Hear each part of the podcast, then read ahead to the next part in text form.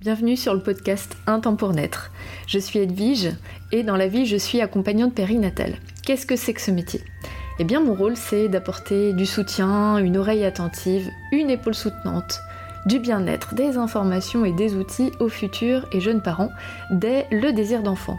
Vous l'aurez compris, c'est un métier passion que j'exerce à Vannes en cabinet et en visio depuis 2020. En fait ce qui me passionne moi c'est l'humain. Et c'est fou comme ce passage du devenir parent peut être à la fois si chamboulant, transformateur et en même temps si tabou. Alors pour dépasser le cadre individuel, je m'appuie sur les grands questionnements et les réflexions issues des accompagnements pour vous partager un épisode chaque mardi. Bonne écoute Bonjour et bienvenue dans cet épisode qui parle de la dépression du postpartum. C'est un épisode spécial car je suis l'invitée en live Instagram d'Objectif Dodo euh, qui a été créé par Laure. Euh, donc Laure, elle accompagne spécifiquement les questions de sommeil du jeune enfant. Et euh, donc elle est intervenue sur le podcast dans un précédent épisode autour du sommeil des enfants. Et cette fois-ci, c'est moi qui ai été invitée sur, Insta, sur son Instagram pour parler du sujet de la dépression du postpartum qui concerne bien sûr pas mal de parents qu'elle accompagne qui sont épuisés par la question du sommeil de leur jeune enfant et qui potentiellement peuvent être touchés par cette maladie qui est la dépression du postpartum. Et donc euh, mon rôle a été de pouvoir éclairer cette question. Qu'est-ce que c'est que la dépression du postpartum? Comment ça se manifeste? Comment on peut la détecter? Qui peut la détecter? Est-ce que ça concerne les hommes également? Quelles pistes pour en sortir? Je vous laisse sans plus attendre découvrir cet échange avec Laure. Je reste bien sûr disponible pour toutes vos questions et disponible aussi pour vous accompagner sur cette thématique ou tout simplement si vous avez besoin d'être accompagné autour de la question du désir d'enfant ou de votre maternité, paternité. À bientôt. Donc je vois qu'Edwige a rejoint la vidéo, donc j'attends que ça apparaisse parce que je vois que tu as rejoint la vidéo, Edwige, mais tu n'apparais pas sur l'écran. Alors, euh, je sais pas. Bonjour à tous.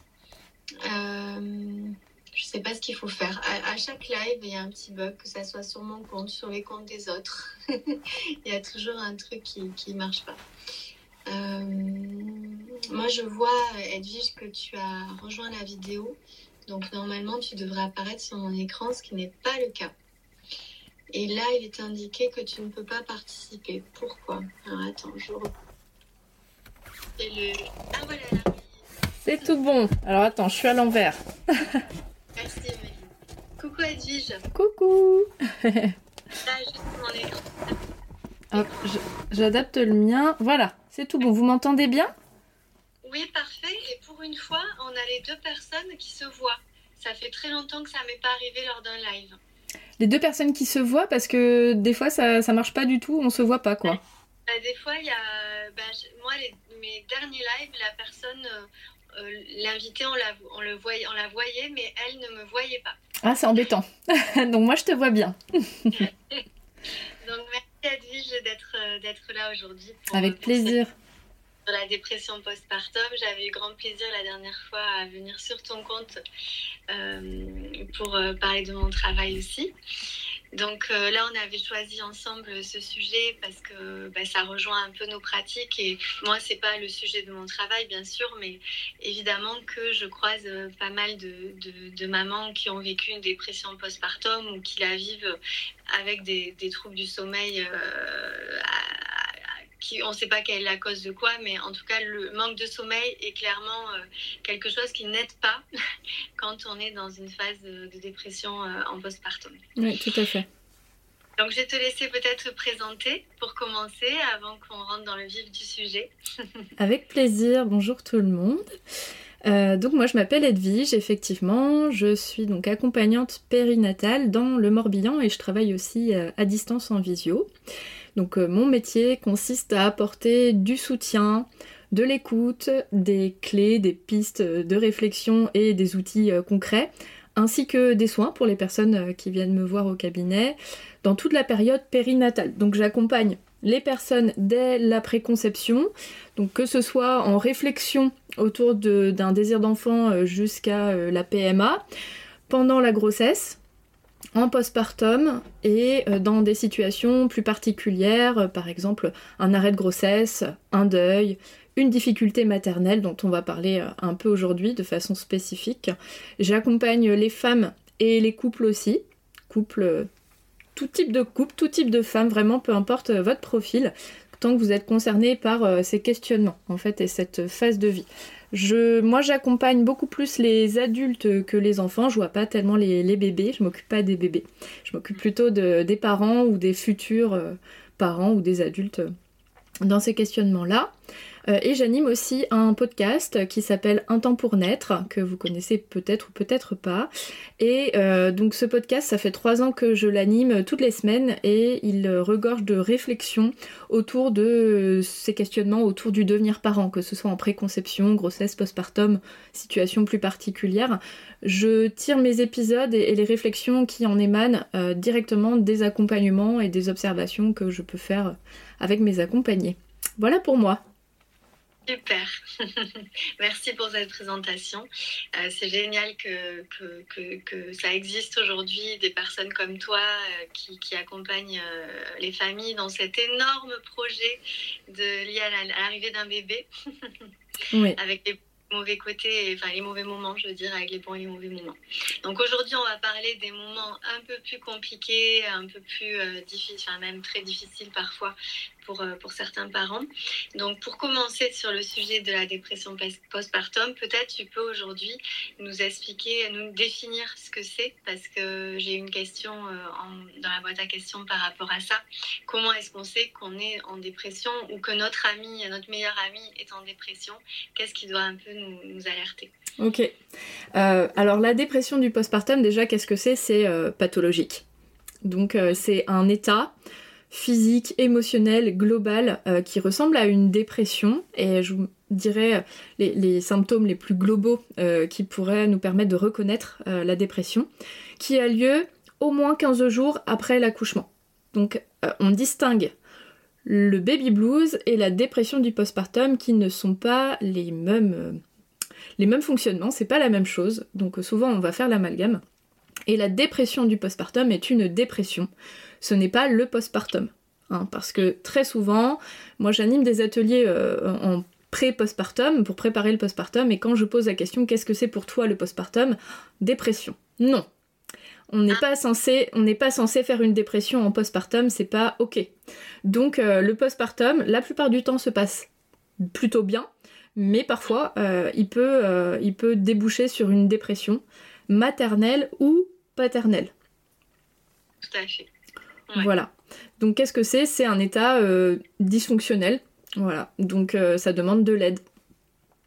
Ah oui, étonnée de ce que tu dis, de cette. Euh, j'ai rigolé nerveusement parce que vraiment, je ne pensais pas qu'on pouvait avoir cette, euh, cette image aussi négative euh, à ce point-là, quoi, du postpartum. Oh, que si. Ah, ouais, ouais, ouais, d'accord. On remarque ça va être la même chose sur le sujet du sommeil. Hein. Parfois, on se dit que forcément, ça va être l'enfer, alors ça peut très bien être euh, se passer plutôt confortablement bien pour tout le monde. Hein. Ouais, bah en fait, je pense que la, petite explication sociologique à ça, c'est que la génération euh, de nos parents était euh, assez. Est-ce qu'il fait ses nuits? Enfin, assez assez euh, strict au niveau de l'éducation des, des nouveau-nés, assez distal et strict, hein, en grande tendance évidemment. Aujourd'hui, on est plus vers un maternage plus proximal. Euh, et on est aussi dans une ère où on dénonce, on parle de ce qui va pas. Donc la génération précédente, on était plus sur une évangélisation de cette période-là. Tu vas voir, c'est que du bonheur, puis cuit les petits oiseaux. Les femmes souffraient en silence et de toute façon, le mot dépression du postpartum n'était jamais posé, n'existait pas en fait dans le langage courant, donc euh, les femmes souffraient en silence et puis il faut montrer un beau sourire et tu te débrouilles. Voilà, donc euh, c'était pas, il euh, n'y avait pas de curatif en fait derrière ça, ni de préventif ni de curatif. Donc il y avait un gros voile là-dessus. Et depuis 2020, on, on, lève le voile sur beaucoup de choses, ce qui est très bien. Et en même temps, on bascule à l'inverse, dans une croyance qui est que c'est forcément la cata, c'est forcément horrible, mais pas. Ah Non, en fait, il y a des choses qui existent, il y en a qui sont normales, il y en a qui sont moins normales. Si c'est normal, bah, l'idée c'est de se familiariser avec ça. Par exemple, perdre du sang en postpartum, c'est normal, rien de grave. Euh, comment moi je le vis, ça c'est encore autre chose, mais de pas du tout être informé et d'être complètement dans le sac après, ça c'est pas ok. Donc euh, c'est de retrouver le- la justesse euh, dans tout ça, quoi. Ouais, ouais, tout à fait. C'est d'avoir des attentes euh, euh, réalistes euh, et être bien informé sur à quoi ça peut ressembler un postpartum. Exactement, mais un postpartum tout court, la dépression, donc c'est dysfonctionnel. Donc Ok. tu m'as demandé les, les symptômes. Les symptômes. Ouais. Donc, Ouais. je vais, je vais t'en citer plusieurs. Les plus courants, euh, ça va être assez comportemental chez, euh, chez la jeune maman. Je vais plutôt parler des femmes, on va parler un petit peu des hommes aussi, parce que peut-être que vous connaissez des hommes concernés. Chez les femmes, ça touche une femme sur quatre en postpartum, voire sur cinq. Les chiffres sont pas tous les mêmes, mais vous pouvez vous dire 20-25% de, de, de possibilités. Alors comment ça se... Ah, Excuse-moi, ça a coupé. C'est assez important encore. Oui. Alors rappelons que c'est pas la majorité tout de même, hein, parce que souvent on se dit oh là là c'est systématique. Non, c'est important, mais il y a des pistes pour prévenir. Il y a à la fois de la prévention et de la guérison. Donc quand c'est là, euh, ce qu'on peut observer, alors on n'est pas obligé de cocher toutes les cases, mais globalement, euh, on peut avoir tendance à euh, pleurer pour, pour entre guillemets pour rien. Donc euh, t'as l'impression que tout va bien dans ta vie, puis en fait il y a un truc plus fort que toi. Tu T'as des crises de larmes ou d'angoisse aussi. T'arrives pas à te réjouir. Ça peut être des sautes d'humeur. Être bien, puis d'un coup être super irritable euh, et, que ça nous ressemble pas. On, a l'impression d'être quelqu'un d'autre. C'est des personnes qui vont se sentir vraiment dépassées, complètement dépassées par la situation. T'as l'impression que, que t'en fais jamais assez, t'es pas du tout capable. On peut euh, perdre confiance en soi, une sensation de perte de confiance. Euh, Qu'est-ce que je pourrais dire d'autre? Ouais, c'est peut-être aussi une difficulté à s'occuper de son enfant. Ça peut être vraiment pénible. Que j'allais dire, c'est parfois moi ce qui, euh, qui, qui- ce qui, ce qui est exprimé, c'est euh, je j'y arrive plus quoi. Je peux pas, je peux plus m'en occuper. Ouais, c'est être submergé par euh, ce, ce chamboulement finalement, au, au point où ça nous bloque. Il peut y avoir d'autres façons de se comporter qui peuvent être un peu plus invisibles. Donc une, une hypervigilance. Donc être, être en, en hypervigilance au tout début, c'est pas très grave parce que c'est ce qu'on appelle l'accordage affectif. C'est euh, une préoccupation. euh, pour cet être qu'on connaît pas encore et donc on a besoin de d'être captivé par cet être donc ça c'est tout à fait normal néanmoins quand, quand on est dans une hypervigilance en fait on s'empêche de dormir on peut s'empêcher d'aller se laver de manger euh, parce que au cas où euh, donc on, on se met une pression de fou pour ce nouveau-né qui n'en demande pas tant finalement. Il y a une disproportion en fait entre l'attention qu'on va apporter et les besoins du nouveau-né et donc on va complètement s'épuiser. Donc c'est un cercle vicieux finalement. Ça peut être aussi euh, des femmes qui euh, vont pas montrer en apparence que ça va pas, mais il y a un truc qui cloche, c'est-à-dire que c'est très carré. Le biberon, ça roule, ou la tétée, ça roule. La couche, pif paf pouf, tout est, tout est millimétré en fait. C'est euh, Wonder Woman, trois jours après son accouchement, toudou. Contrôle, Un besoin de contrôle hyper, euh, hyper euh, e- extrême. extrême, voilà, un, un contrôle extrême avec euh, parfois aussi une désaffection émotionnelle. Donc il y a des femmes qui vont sentir une submersion émotionnelle et il y en a d'autres qui vont couper. Ouais. Donc ça peut être, il faut vite que je retrouve une vie sociale, il faut vite que ça s'arrête en fait aussi. Donc on coupe, soit on coupe comme ça, soit euh, on prend le contrôle des choses et on s'autorise pas en fait à ressentir ce qui existe parce que c'est trop. Ouais, tout à fait. Ça, me rappelle vraiment mes premiers mois avec, ma fille aînée. Euh, et je me dis que c'est pas évident. Je sais pas si, c'était le cas, mais je trouve que c'est pas évident effectivement de faire la part des choses entre ce qu'on appelle le baby blues en se disant bah, c'est un énorme bouleversement et ça transforme totalement notre équilibre euh, familial, du couple, notre vie. C'est un tsunami. Et en même temps, euh, le fait que ça puisse être vraiment une dépression, une pathologie, je trouve que c'est pas évident du Non. tout de, Bah, je- de se dire ah, besoin d'aide. Euh, Oui, de demander de l'aide. Ah oui, alors à la fois de dissocier est-ce que c'est normal, pas normal, et à quel Ouais. moment. Ouais. on mange demander de l'aide. Je trouve que c'est pas. De toute façon, euh, ton, ton, accompagnement est là pour ça aussi. C'est-à-dire que si euh, que c'est typiquement on peut s'adresser à toi pour te, te consulter là-dessus, j'imagine.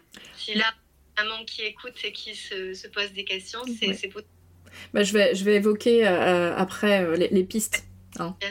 Les issues possibles. Euh, dans les symptômes, ce que j'ai pas évoqué non plus, c'est un, manque d'énergie euh, quasi permanent. On n'a pas de jus, quoi. On est KO. Euh, on peut avoir du mal à, faire des tâches du quotidien.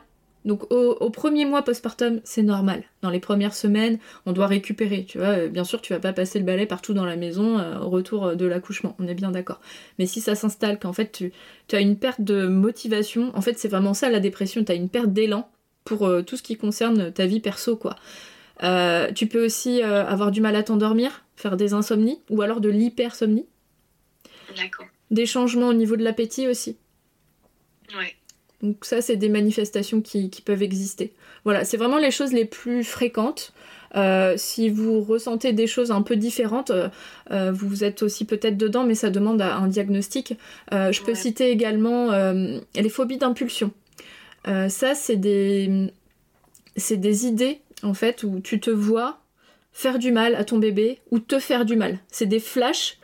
Des flashs, ouais. Ouais, c'est vraiment des flashs. Donc les femmes ne passent pas à l'action, mais elles ont des flashs comme ça de tellement c'est insupportable. Euh, par exemple, les pleurs, les cris, euh, la perte de sommeil, ça peut aller vraiment loin en fait et, et complètement voilà, nous submerger au point de... on cherche une issue à ça. Et donc l'issue, euh, c'est de se faire du mal ou de faire du mal au bébé euh, psychologiquement. Souvent, il y a beaucoup de culpabilité sur ces pensées-là, justement, à se dire, euh, je suis complètement, je pète un plomb là, alors que ça, je pense que ça passe dans la, par la tête de... Est-ce que ce symptôme-là, c'est lié seulement à la dépression postpartum ou toutes les mamans peuvent, à un moment donné, le ressentir? Je pense qu'il faut l'associer à d'autres choses. ouais. D'accord. Mais euh, quand même, quand on arrive à. Euh, ah. C'est vraiment un flash, c'est pas oh là là, j'en ai marre, je vais le balancer par la fenêtre en rigolant, tu vois. Là, ça peut être une forme d'humour, et ça, bien sûr, ça n'a rien à voir, tu vois. Mais euh, d'avoir vraiment un flash comme ça où tu le fais, quoi. Ouais, ouais, ouais. Mais moi, je l'ai hein, parfois parce que j'ai des parents beaucoup, beaucoup en accompagnement épuisés, bien évidemment. Et euh, j'ai des mamans qui disent euh, je, je, me vois, euh, je me vois, bon, évidemment, je me vois le jeter par la fenêtre ou je me vois vraiment pour de vrai le faire. Et, et du coup, moi, j'oriente immédiatement vers un suivi psychologique ou, ou, un accompagnement immédiatement, c'est certain. Oui, tout à fait. Et, du coup, tu peux peut-être nous dire quels sont les facteurs de risque parce que j'imagine qu'il y en a. Oui à la dépression, de risque à la dépression postpartum. Oui. Euh, alors, il y a des statistiques et euh, il y a ce que je peux observer. Alors, moi, je vais vous faire part des deux. Euh, les facteurs de risque, ce qu'on peut lire, notamment dans les rapports des, des 1000 premiers jours, c'est que les antécédents peuvent peut-être influencer sur la potentialité à vivre une dépression du postpartum. Moi, ce que je tiens à dire, c'est qu'une dépression du postpartum, ce n'est pas une dépression classique. Ok, il y a des symptômes similaires, mais c'est l'immense majorité liée au contexte actuel. Donc, euh, en fait, c'est quelque chose d'hyper occidental, la dépression du postpartum. Hein. Pourquoi? Parce qu'on est dans une civilisation individualiste qui se met une pression pour maintenir euh, le, flot sur euh, le travail, euh, faut être bon partout quoi, le couple, le travail, la vie sociale, être un super parent parce que les neurosciences aujourd'hui elles nous disent que, tu vois. Donc ben en fait la barre elle est tellement haute et t'as tellement pas d'aide, on est tellement éduqué à pas demander d'aide. Et les cadeaux spontanés, là ça, ça, commence à venir, tu vois, mais les cadeaux spontanés c'est plus Sophie la girafe qu'une heure de ménage. Ouais, ouais. Ça commence à changer, je trouve. Ça commence à changer. Ouais, Ça, ça, ça, revient un peu. Mais en fait, tout ça mis bout à bout, j'ai envie de dire normal en fait qu'il y a une femme sur quatre qui pète un câble. Ouais, tout à fait. Ça change tellement la donne quand tu as du relais à côté. Euh, ça change tout. Exactement. Donc pour moi, le plus gros, le plus, le plus gros facteur de risque, c'est l'isolement. Le fait de ne pas être soutenu au quotidien par la famille. Bon, les amis, c'est plus compliqué parce que souvent, bah, eux aussi, ils ont des enfants. Euh, ils sont un peu dans la même situation, donc c'est pas évident de demander de l'aide amicale, quoique une bonne discussion auprès, de, auprès du feu, avec une tisane, avec une copine, euh, plutôt que de passer le balai pendant une heure, bah pourquoi pas, tu vois, elle ramène son robot aspirateur, euh, toi tu te poses avec elle, enfin voilà, il y a des petites choses de possibles, mais du soutien familial, aujourd'hui les, les grands-parents, bah soit ils travaillent encore, soit ils peuvent être loin, euh, parce que euh, ben voilà, on voyage, on se pose ailleurs, et puis ben, l'isolement est plus aisé que euh, dans voilà, il y a 50 ans ou dans d'autres endroits géographiques où il y a un soutien familial différent. C'est la culture en fait qui veut ça.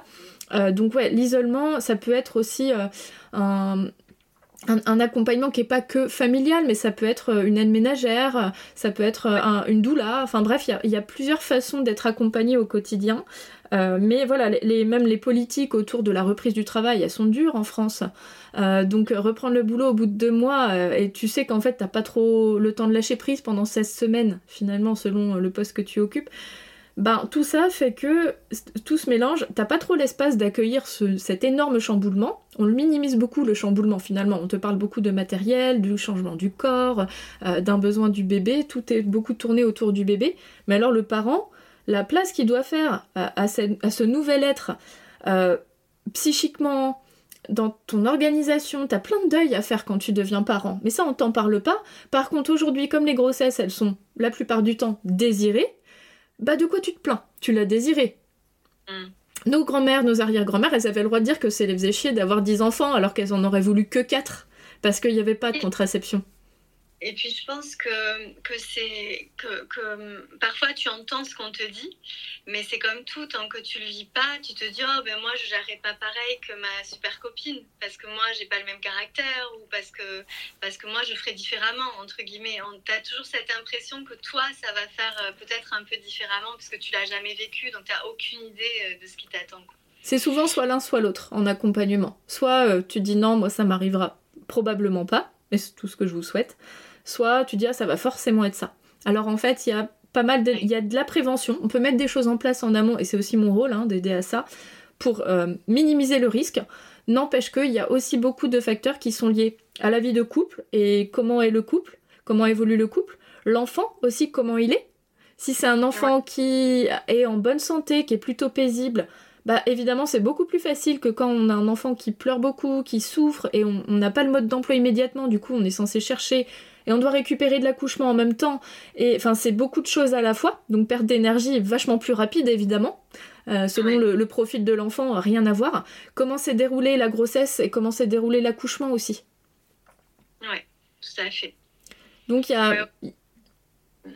Et, par rapport à l'accompagnement au quotidien, moi je dis souvent aux parents que quand on n'a pas de proches à côté, euh, ben, il y a toujours des, il y a de plus en plus de maisons de périnatalité, euh, il y a la PMI, il y a des cercles de parole maintenant entre parents. Il y, a, y, a, des moyens, il y a des cafés poussettes, j'ai vu aussi, enfin il y, a, y, a, des moyens de sortir un peu de son isolement. Il y a l'aide de la CAF aussi, on peut avoir des techniciens d'intervention, des TISF qui viennent à la maison. Enfin, il y a d'autres choses, même quand on n'a pas de proches à proximité. Et, Tout à fait. Et il faut vraiment, évidemment, c'est pas facile de chercher tous ces éléments. Euh, d'ailleurs, sachez que nous, euh, on a J'en parle jamais sur ce compte, je suis pas très très bonne pour vendre euh, ce qu'on a fait. On avait fait un pack, on a créé une ressource en ligne, un pack bébé mini pouce sur le sommeil des, des bébés, et on a mis là-dedans euh, justement à qui s'adresser quand on quand on quand on vient d'avoir un bébé, euh, quels sont les numéros d'appel, les numéros verts pour les parents euh, le week-end, le soir, euh, à qui on peut s'adresser en cas d'urgence, enfin, tous ces numéros-là, tous ces professionnels à qui s'adresser quand vraiment on est seul et que là on sent qu'on a besoin d'aide tout de suite. Et ça existe, il y a des numéros verts gratuits, euh, je les remettrai peut-être après le live. Trop bien. Trop bien. Bah, effectivement, dans les pistes de réflexion, on va déboucher sur ça, mais t'en as, en as pas mal évoqué. Alors, première chose, si vous êtes concerné ou vous savez que euh, votre partenaire est concerné, en fait ne vous dites pas c'est normal, c'est la maternité qui est comme ça. Parce que ce qu'on peut voir parfois, c'est que notamment le conjoint va voir en fait que sa compagne va mal, mais elle va l'envoyer bouler la plupart du temps. Du coup, ben, il va prendre ses distances plutôt que de se dire en fait elle a besoin d'aide. Ou alors il va dire c'est moi qui suis nul, c'est moi qui suis nul. Oh là, ça bug. Ah, ça revient. Normalement, ça charge mon téléphone, j'espère. Normalement, ça charge. charge, j'espère, parce qu'il y a plus que 10... 10%. Bon. Il est sur un support chargeur, hein, mais je ne sais pas pourquoi ça, il y a eu un message de... Bon, écoute, on va voir. on va voir. Bon, en tout cas, je vais, je vais à l'essentiel, hein, mais, euh, euh, mais ouais, euh, je sais plus ce que je disais. alors attends, tu disais, tu disais, oui, que le compagnon se, se, met un peu à l'écart parce qu'il se sent un peu rejeté. Oui, voilà. Alors que non, c'est dysfonctionnel, c'est pas normal parce qu'elle vient d'accoucher. Donc de bien se rendre compte que c'est pas ok. ça veut rien dire de vous, vous êtes une super maman. Ça, ça ne dit rien de votre capacité, parce que souvent les messages qu'on a dans sa tête, c'est je suis complètement nulle, je suis pas foutue de m'occuper de mon enfant, de moi. Euh. Non, en fait, c'est simplement que il euh, y, a, y, a, tout ce contexte qui fait qu'aujourd'hui vous en êtes là. C'est on s'observe et on se voit faire. C'est le plus dur en fait, c'est de se rendre compte qu'on est là et que c'est pas normal. Le plus dur, c'est de s'en rendre compte. Donc si on a notre conjoint qui, avec qui on a une relation de confiance qui peut nous dire aussi être observateur, donc en préparation au postpartum, moi j'invite toujours le partenaire à venir en fait pour pouvoir lui donner ces repères-là. Si tu observes que, si tu observes que, tu peux peut-être te dire qu'il y a ça et dans ce cas, on reste pas tout seul. T'es une super maman, mais demande de l'aide. Donc euh, en fait, tu, peux conjuguer plusieurs aides. Euh, à la fois pour toi, mais consulte un professionnel de santé. Euh, sage-femme, médecin traitant, PMI, au moins un des trois, parce qu'il se peut qu'on ait besoin d'un traitement médical pour, une petite durée. Peut-être qu'on a besoin d'un coup de pouce. Des fois, on, s'en sort sans ça, mais des fois non. Donc, euh, moi, j'encourage pas à faire qu'un accompagnement énergétique, euh, accompagnement avec moi ou accompagnement euh, dans d'autres sphères. Il y a le côté médical aussi qui, à un moment, va être un, interlocuteur important. Et ni moi, ni, ni un professionnel non médical peut te dire si tu as besoin d'un traitement ou pas, en fait. Donc, déjà ça passer un cap et, euh, ouais, aider à sortir la tête de l'eau déjà. Exactement. Euh, les autres choses que je peux évoquer, bah, il y a le côté euh, psycho-émotionnel. Donc soit un psychologue plutôt spécialisé en périnatalité, parce que si les psychologues ne connaissent pas, ils n'ont pas forcément la bonne approche. Donc il y a d'autres types de thérapeutiques, hein, comme la sophrologie qui peut être très aidante. voilà, il y, a plusieurs types de thérapies qui existent. Euh, bien sûr, l'accompagnement que je peux proposer peut être intéressant. Donc moi, comment je fais? Il y a une partie euh, avant et pendant. Euh, avant, quand je fais un accompagnement sur le long cours, j'aime, enfin je, propose systématiquement une séance d'une heure trente pour parler du postpartum. Dans les grandes lignes, je vais pas forcément en profondeur sur tout, mais en fait mon objectif c'est que le couple ait une conscience de globalement ce que c'est que le postpartum, qu'est-ce que je vais vivre dans mon corps, euh, est-ce que c'est ok? Ah non ça c'est pas ok D'accord. Bon bah ça tu peux demander de l'aide. Quelle sensation globalement je vais pouvoir ressentir? Souvent, il y a une sensation de comme un vide, euh, un, froid, euh, les limites corporelles qui évoluent. On est en dégestation, mais on a encore l'impression d'être enceinte de 4 mois. Le bébé, il est à côté, c'est trop bizarre. Enfin, des choses un peu comme ça, comme des sensations en fait. donc, ce qui se passe dans le corps, le périnée, l'utérus, la poitrine, etc. Les hormones, donc je vais y revenir un petit peu sur le plan hormonal.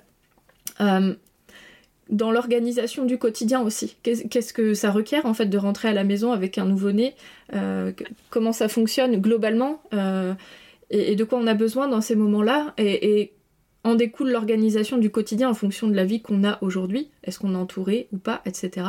Et de commencer à se créer une équipe autour de soi.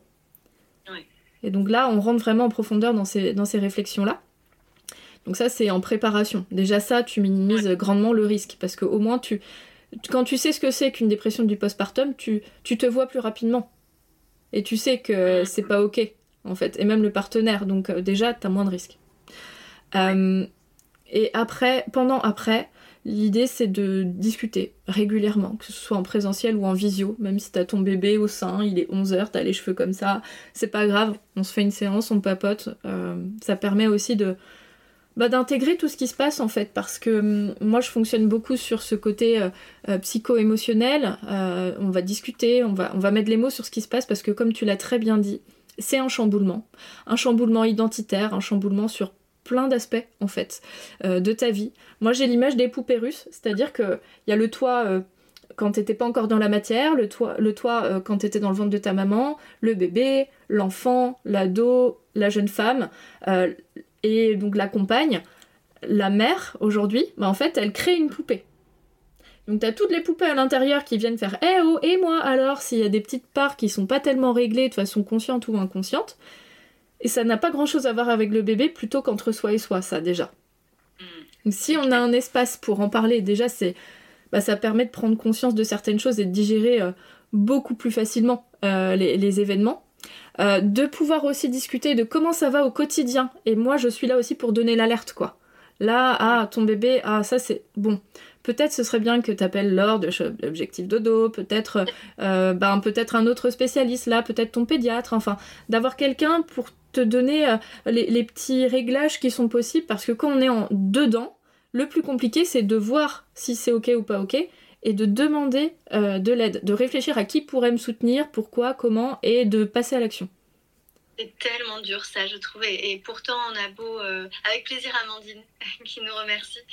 Euh, c'est vrai que c'est, je trouve que c'est encore très difficile. Moi, je vois, je suis dans un cabinet de sage-femme et, et, la sage-femme, elle m'envoie tout le temps des parents, mais il y en a une proportion infime qui me contactent parce que euh, on se dit bah c'est normal, euh, c'est l'enfer la nuit, mais c'est normal. Alors c'est vrai que c'est normal qu'un nourrisson euh, se réveille la nuit pour manger, etc. Mais par contre, il y a un, dosage. Tout n'est pas normal et on n'est pas obligé de subir indéfiniment jusqu'à ce que l'enfant soit majeur. Tellement. Mais c'est ça, parfois on a ce truc de, de tout va mal, mais je veux quand même pas demander de l'aide. Parce que parce qu'il y a cette sensation d'échouer ou de se dire euh, euh, je vais attendre, je vais attendre que ça passe. Euh, et, moi, je l'ai trop ressenti. Je me permets de partager cette expérience parce que pour ma fille aînée, je, me faisais vraiment, je me disais non, je demande pas d'aide, j'avais rien demandé alors que j'ai mes parents dans ma ville. Et euh, pour la deuxième, c'était pas la même. Hein. J'ai vraiment, euh, j'ai davantage exprimé mes besoins et j'ai demandé à ma mère de venir euh, balader pendant une demi-heure en poussette mon bébé avec RGO. Enfin, j'ai vraiment, parce que sinon j'aurais, j'aurais perdu pied. Et je pense que cet appel à l'aide et cette organisation de demander de l'aide avant, je pense qu'il y a un gros travail d'information. c'est vraiment pas simple, même encore aujourd'hui, alors qu'on en parle pourtant. et ouais. Ouais, mais ce qui est compliqué, c'est que, bah oui, c'est culturel de pas demander de l'aide. Soi-même, on peut avoir du mal. Donc, euh, moi, je m'adapte aussi aux capacités de la personne à demander de l'aide. Si tu t'entends pas avec ta mère ou tu sais que tu la supportes pas plus de deux jours. Non, mais il y en a plein. Donc, euh, pas elle qu'il faut appeler, effectivement. Voilà, mais, mais pourquoi pas. En fait, on, on assume très bien qu'un nouveau-né, il a besoin d'aide pour euh, le quotidien. On assume que les personnes âgées peuvent avoir besoin d'une aide à domicile parce qu'elles ont plus toutes leurs capacités. Quoique, on s'en occupe pas forcément très bien en France et c'est bien les symptômes d'une société malade. Bah en fait, en tant que jeune parent, c'est idem. C'est, on n'est pas fragile, on est vulnérable dans cette période de vie. On, on a juste fabriqué un être humain mis au monde un être humain, restructurer euh, notre quotidien entier. Et euh, on doit récupérer tout ça, plus s'adapter à quelqu'un qui a des besoins euh, permanents, quasi permanents, qu'on ne connaît pas encore et dont on va s'attacher toute la vie. Rien que ça. Non, non, mais c'est un truc de fou hein, quand on y réfléchit.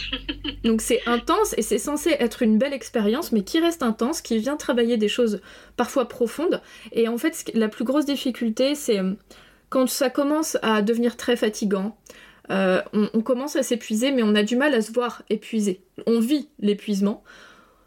On, a moins de jus, donc la jauge elle diminue, elle diminue, et souvent on va appeler à l'aide, c'est presque tard, c'est-à-dire que en fait on va te donner les coordonnées d'objectifs de, dos, bah en fait t'es tellement épuisé que tu te dis il y a encore ça à faire, oh là là, ça va demander de prendre rendez-vous, juste prendre rendez-vous, et se dire qu'il va y avoir un coaching, un objectif, ça te, t'es à 5% de batterie, en fait tu vois juste les 2% de batterie qui va te rester après avoir fait ça.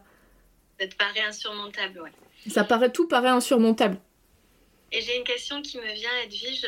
Euh, jusqu'à combien de temps la dépression peut euh, se manifester? C'est-à-dire, est-ce que ça peut arriver six mois après la naissance du bébé, par exemple, la dépression postpartum? Dans quelle euh, échelle euh, tu, dirais que ça se passe? Ouais.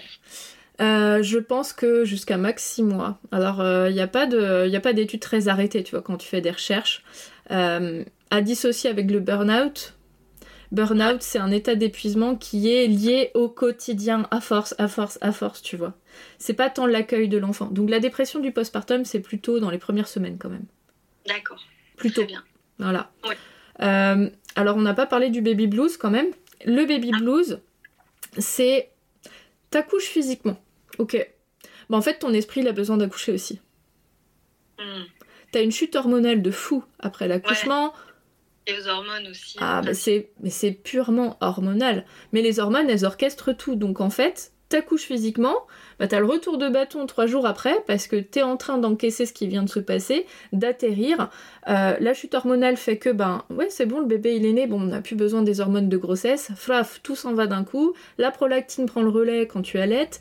En fait, ce gros, cette grosse variation, bah, c'est comme si t'avais une vague qui t'arrivait sur la figure et cette vague, bah, on n'a pas tous la même façon de la surfer trois femmes sur quatre vivent un baby blues, c'est pas extrêmement grave, enfin c'est pas grave du tout un baby blues, ça se manifeste par des oh c'est magnifique, ah c'est trop beau, mais c'est pas moi qui l'ai fait, c'est pas possible. En fait c'est c'est une oscillation. Euh, ça c'est temporaire. C'est temporaire, voilà, max 15 jours. En fait donnez-vous le, le, le, moment des 15 jours. Donc vous pouvez euh, avoir des, sensations d'euphorie, de paix et euh, pouf d'un coup euh, gros blues comme le dimanche soir, euh, un spleen trop bizarre, pas envie que surtout si les conjoints ils rentrent à la maison le soir, oh non reste avec moi quand tu viens d'accoucher, besoin de présence, ça peut être bah ouais j'ai l'impression que je vais être nulle avec cet enfant, peur de lui faire mal. En fait tu découvres tout ça, t'atterris donc c'est pas grave par contre, ça veut pas dire que tu dois rester toute seule non plus, parce que ça peut être fort désagréable tout de même. Donc n'hésite pas à discuter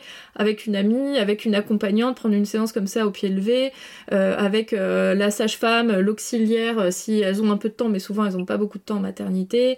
bref, quelqu'un qui passe par là et qui peut échanger un peu avec toi, ou même le conjoint, si, si voilà la relation de couple le permet. Bref, de pouvoir évacuer un petit peu tout ça, quoi à surveiller, à être, être vigilant euh, quand, ça apparaît quand même euh, avec ce timing de 15 jours. Voilà, c'est ça. Quand c'est dans les premiers jours, moi je me souviens pour ma troisième, je m'étais dit mais je ferai jamais ça. Bon non, maintenant je suis pro de la périnate et c'est mon troisième, je gère, tu vois. Je m'étais mise à chialer, j'ai chialé 3 heures parce qu'elle avait les fesses rouges. J'avais pas vu qu'elle avait de l'érythème, euh, parce qu'en fait, on n'a pas clampé le cordon tout de suite et ça donne des bébés assez rouges. Je ne savais pas. Et en fait, elle a fait un érythème, elle est allée jusqu'au sang avant que je le voie une culpabilité de fou, mais ah, Elle, a pleuré. Elle avait, euh, elle avait 3-4 jours. Hein.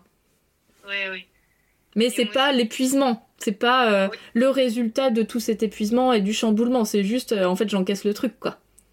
Et ouais, ouais, c'est ça. C'est, Mais je trouve ça dur aussi dans, dans des cas. moi, je vois dans mon cas, dans les deux cas, j'ai eu des accouchements. Ben, un accouchement très compliqué pour ma première et pour la deuxième un RGO pendant, pendant longtemps. Et du coup, tu te dis, là, c'est dur, mais c'est dur parce que c'est contextuel, entre guillemets.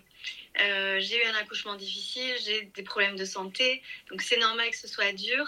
Et tu te dis pas que ça peut être une dépression. Je sais pas comment dire. Tu te dis, ben, tu as toutes les raisons de galérer un peu, donc tu l'acceptes, entre guillemets. Ouais, mais euh, c'est hyper délicat, je comprends tout à fait ce que tu veux dire. Et euh, en fait, il y a des facteurs de qui, vont vraiment appuyer, bah, c'est épuisant en fait. Un RGO par exemple, c'est absolument épuisant, c'est terrible pour les parents. Donc il y a un moment, ça se calme au bout de 6 mois, 6-7 mois, euh, quand tu trouves pas de solution avant. Quand tu as de la chance, ok. Mais euh, oui, c'est contextuel. Mais ça n'empêche pas que tu puisses quand même faire une dépression et que tu aies besoin d'aide toi. Donc ça demande à la fois être accompagné personnellement, euh, peut-être un peu, peut-être que tu vas très vite t'en sortir parce que. Mais le premier, c'est quand même le, la cause. Oui, c'est vrai, mais, mais je t'assure que dans mon cas, personnellement, alors pourtant je suis informée, euh, etc., et ben dans mon cas, je pense que j'ai eu du mal à me dire que peut-être c'était ça. Parce que je me suis dit, bah, c'est juste lié euh, aux circonstances que tu peux pas tellement changer. Et, euh, et toi, ben, ça va pas trop, mais bon, normal quoi. Ben ouais, normal, mais ça va pas trop. Et c'est là où c'est le point de vigilance, il est vraiment là. C'est-à-dire que on a un peu cette croyance que Bon, je suis pas dépressive, c'est vraiment contextuel. Donc euh, le jour où ça s'arrêtera, ça ira mieux. Sauf que là, aujourd'hui, tu perds, tu perds beaucoup d'énergie, tu as ces symptômes-là, tu as le droit de te faire aider en fait. Ouais, ouais, je vois tout à fait. Ouais, c'est vrai, c'est vraiment super intéressant Edwige et vraiment j'espère que, que ça aidera beaucoup de, de, parents qui nous ont écoutés. Et peut-être pour terminer, euh, si tu es d'accord, est-ce que tu peux juste euh, expliquer la dépression pour les papas Oui. Tu l'as évoqué tout à l'heure. Ouais. C'est plus rare, j'imagine. C'est plus rare, effectivement. Ça concerne 8% à peu près des papas. c'est moins élevé. je pense qu'il y en aura de plus en plus. sauf si on arrive à mettre en place des préparations au postpartum aux petits oignons qu'on raccroche avec le collectif. Bon, on n'y est pas encore. pourquoi? Parce que les pères sont de plus en plus sollicités. Leur présence, leur, ouais, leur rapport à eux euh, ça a bien évolué quoi en deux générations. En trois générations, on est passé d'un père euh, euh, jamais présent, très distal, à un, homme. Alors je parle au masculin, hein, mais un homme à qui on demande presque d'en faire autant que la mère. mais on lui donne pas trop les clés et en même temps il a pas le corps de la femme. Enfin bref, ils, sont un peu largués pour la plupart. A pas de congé paternité ouais. C'est assez euh, bon, ça, ça, a évolué, mais bon, il y a encore de, beaucoup, beaucoup à faire. Donc euh, on, va leur dire, euh, faudrait que tu t'investisses. Ok, donc eux, ils n'ont pas reçu forcément ce, cet investissement qu'on leur demande, mais on leur donne pas les clés non plus. bref, c'est pas évident pour eux. Et en même temps, eux, ils deviennent pères. Donc dans leur histoire, il se passe des trucs. Comme ils ne le vivent pas dans leur physiologie, il n'y a pas tant les variations hormonales que vivent euh, les, femmes, même si euh, ce qui a été démontré en 2020, donc tout récemment, c'est que euh, les, pères proximaux, donc qui, sont présents autour de leur femme enceinte, leur nouveau-né, vont aussi avoir une contamination ocytocique. Oui, j'ai vu ça aussi, c'est incroyable eh ben voilà, il y a quand même une contagion quand ils sont à proximité. Donc tant mieux parce que l'ocytocine c'est plutôt une hormone cool.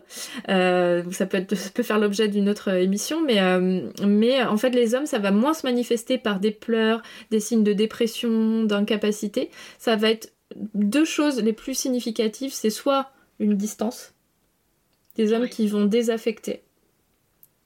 Mm. Donc ils vont, ils vont, voilà, ils vont prendre une distance. Euh, ou alors des hommes qui vont être plus, euh, plus dans la colère.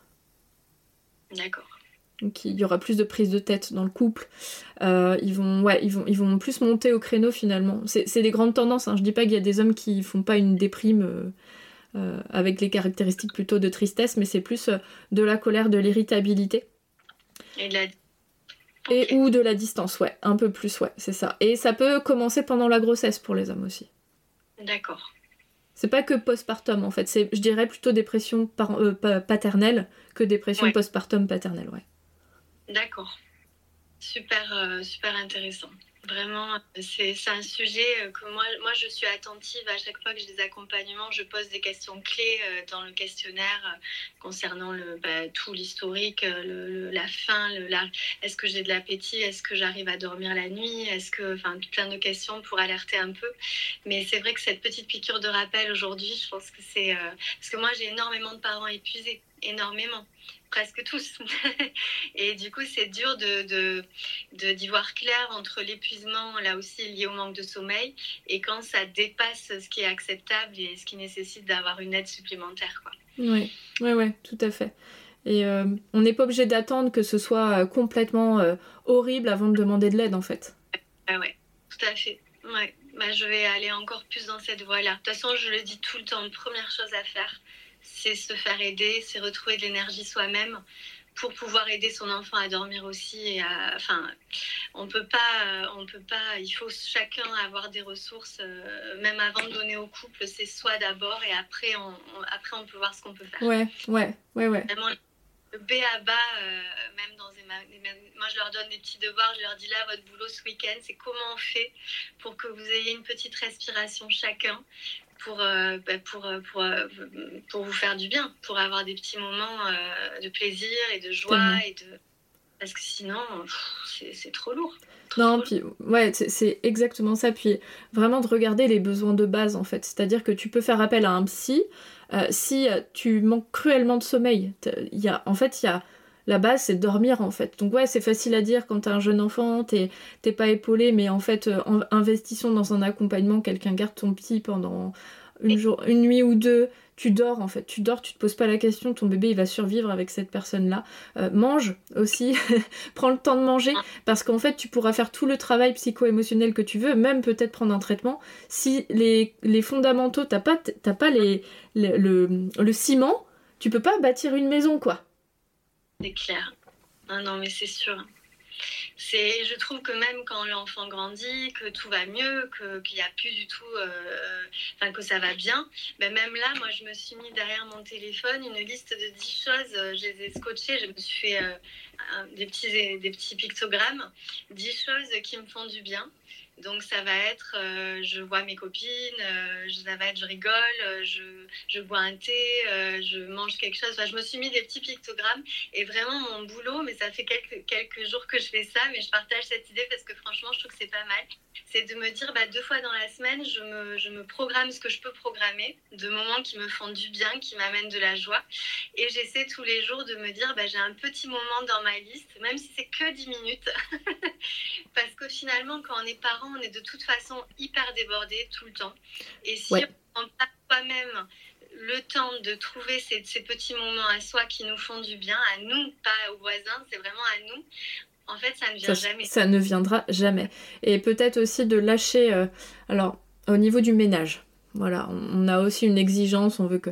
Bon bah de toute façon tu sais que ton tas de linge euh, c'est un peu d'histoire sans fin, mais ton sol par exemple, ok, il est pas nif, il est pas parfait, que tu passes à serpillière deux fois dans ta semaine, ou euh, une fois, ou euh, deux fois dans ton mois, il y a un moment, il sera, il sera propre ton sol.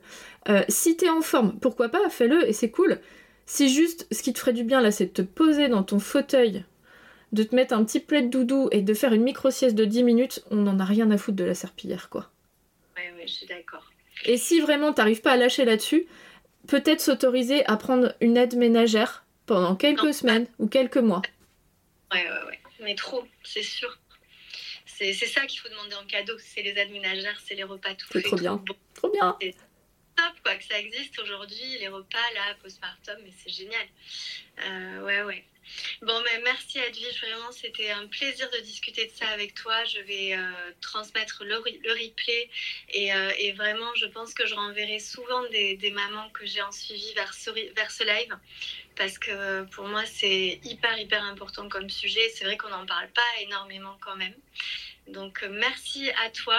Si les parents veulent te contacter euh, aujourd'hui, j'imagine qu'ils passent par Instagram, par ton site, euh, pour des consultations en visio ou à Vannes, donc en Bretagne.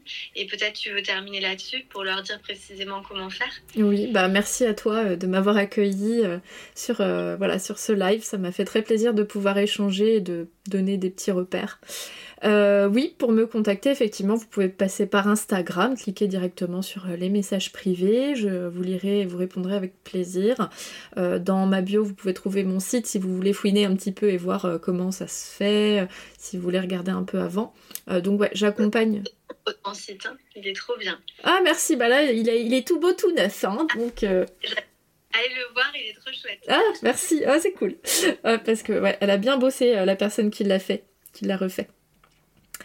Donc il y a Fanny, donc tu dis merci beaucoup pour tout, pour tout ça, c'est super important quand on arrive dans un monde inconnu.